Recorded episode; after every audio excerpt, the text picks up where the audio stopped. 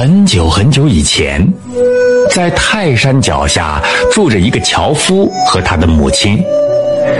母亲年纪很大了，体弱多病，就靠儿子砍柴过日子。这天，樵夫走过一座独木桥，来到半山腰砍柴。他砍呀砍呀，砍了一大捆儿，累得满头大汗，肚子饿得咕咕直叫。于是，把斧头插在腰间，坐下来歇一歇。他拿出早上母亲让他带的干粮，啃了起来。吃了一点干粮，樵夫有些口渴，就顺着山路到水潭边舀水喝。可不料，当他弯下腰想喝点水的时候，扑通一声，那把插在腰间的斧头就掉到水潭里去了。樵夫一下傻眼了。这可怎么办呀？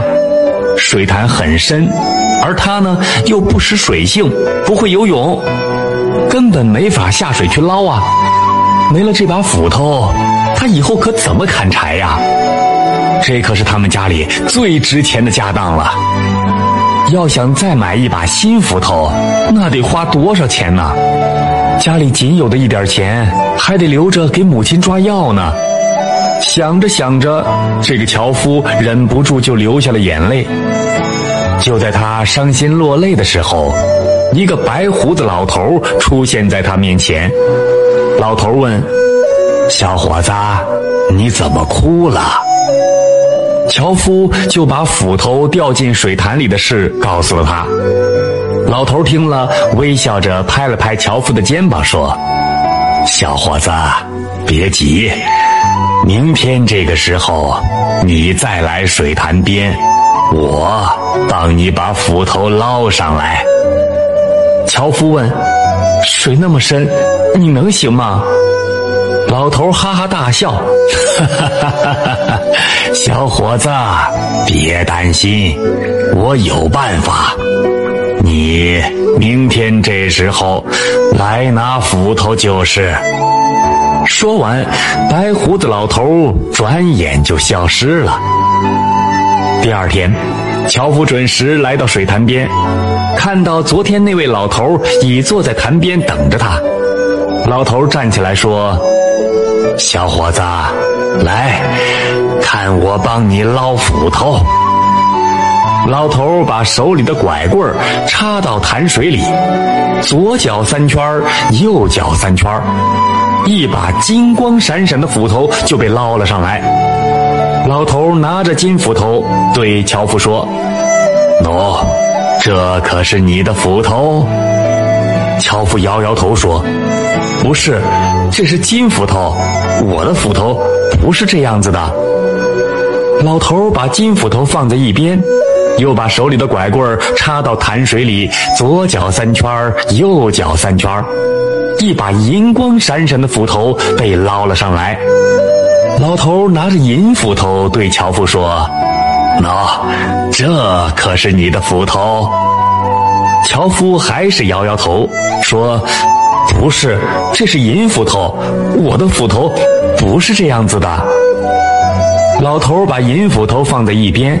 再次把手里的拐棍插到潭水里，左搅三圈，右搅三圈一把黑不溜秋的铁斧头被捞了上来。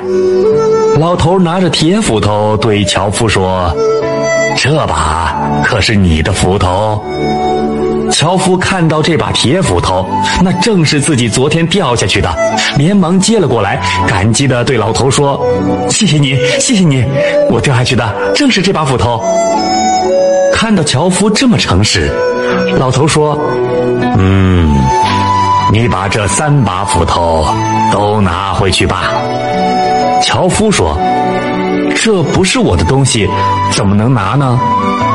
老头说：“这金斧头、银斧头是我送给你的，有了这三把斧头，往后你们娘俩的日子就好过了。”你回去后，把这金斧头、银斧头给卖了，给你娘治好病，再置些家产，娶个会过日子的媳妇儿吧。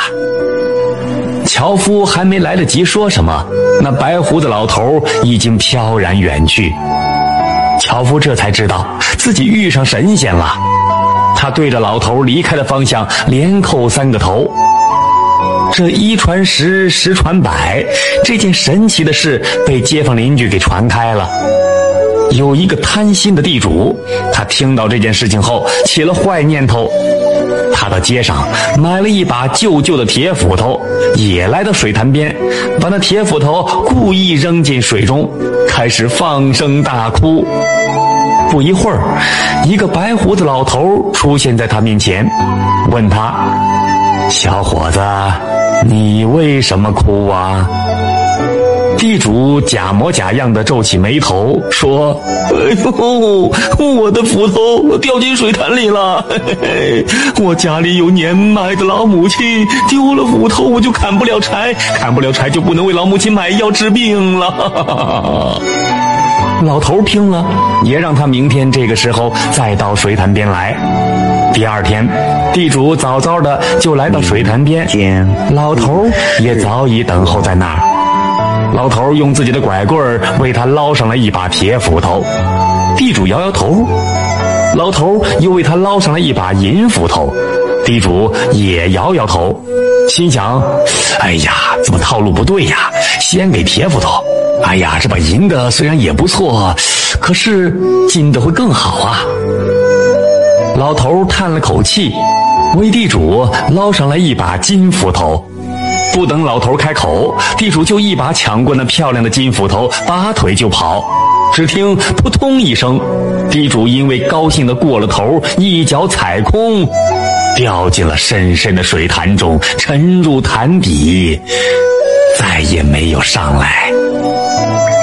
而樵夫呢，将三把斧头拿回家，变卖了金斧头和银斧头后，为老母亲治好了病，修好了自己的宅院，娶了如意的媳妇儿，从此过上了幸福的生活。